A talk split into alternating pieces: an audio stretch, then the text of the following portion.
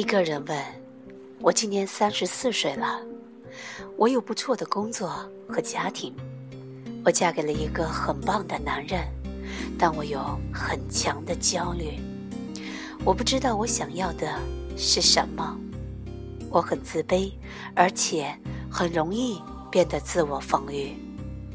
我很少感到满足或感恩，我的想法非常的负面。”我需要别人的认可。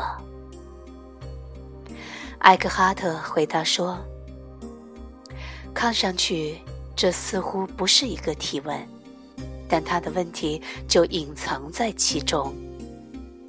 首先，我想要祝贺这位提问者的自我认知，因为他觉知到了他是焦虑的。”事实上，并不是每一个焦虑的人都知道自己是焦虑的，他们只是被焦虑接管，焦虑几乎成了他们的正常状态。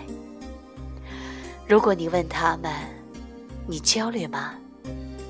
他们会说：“不，我不焦虑。”这个问题，我不知道我要的是什么，它就好像那未知之处的开端。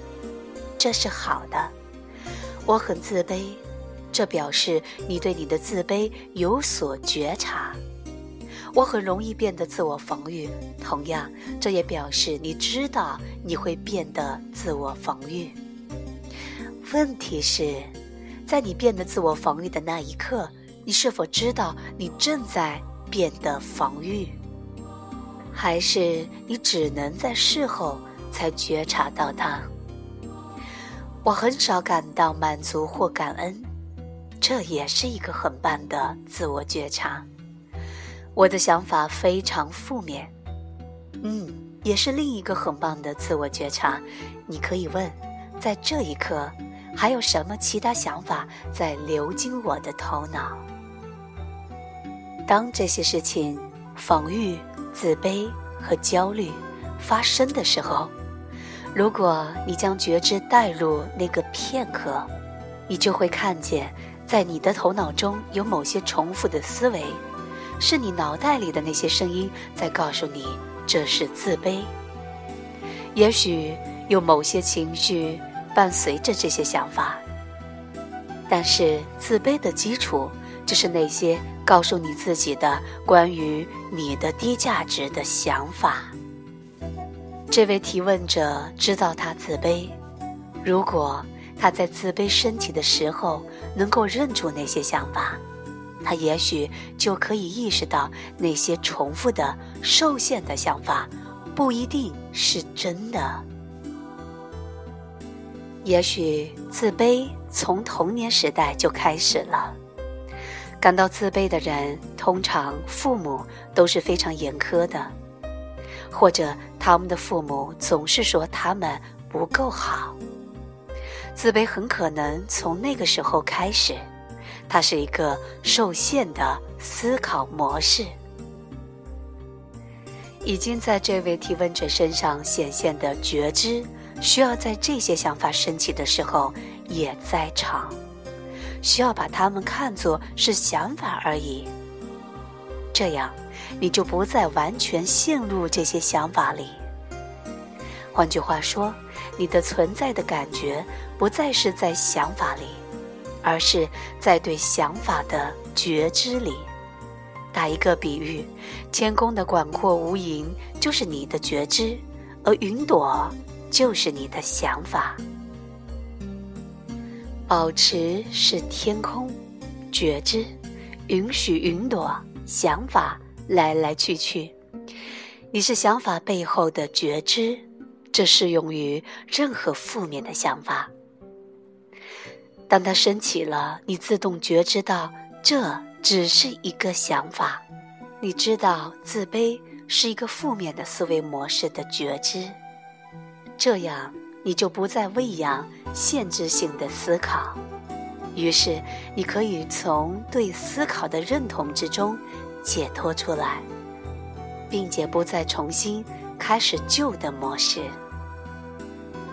如果你的觉知能够增长，也就是加深，因为它已经有了一定的程度，那么那些受限制的模式就会减弱和蜕变。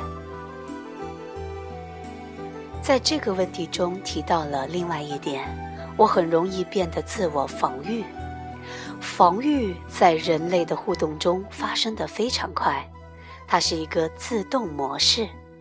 你也许只能在事后才认出它，并且说：“哦，那是防御。”这些都是自我试图保护他自己的方式，那个头脑创造出来的自己。防御可以杜撞出任何的谎言，只要能保住他的自我认同的完整。奇迹课程有一个可爱的说法：无论何时，当你对任何东西变得防备，要知道你已经认同了一个幻象。这很有趣。举个例子，你说从这到月球有三十五万公里。而光从月球到地球只需要花一秒钟。然后其他人跟你说：“不，那完全不对，他实际上需要一分钟。”这是一个完全不同的观点。但是你知道那个人是错的。如果你说“不，那不对”，这是防御吗？它取决于您怎样说这句话。问题是。你是否认同了你的头脑？他有一个立场，这个立场碰巧是真的。但你是否认同了这个头脑的立场？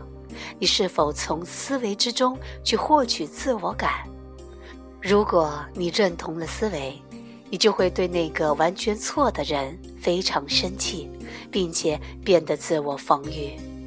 你也许会说：“你总是在质疑我。”这就是自我在试图保护他自己。奇迹课程的这个说法在这里是适用的，因为你已经把你自己认同为一个幻象。这个幻象不是光指从月球到地球需要花一秒钟，这个幻象是指你认同了念头的一个思维模式。这样，你就通过强化你的头脑的立场，而强化了一个虚幻的身份，这就是无意识。这显示了观点的差异是怎样演变成巨大的冲突，因为自我开始变得防御。在你这里需要更多的警觉，这样你才能在自我升起时。觉知到它，关键是你的觉知。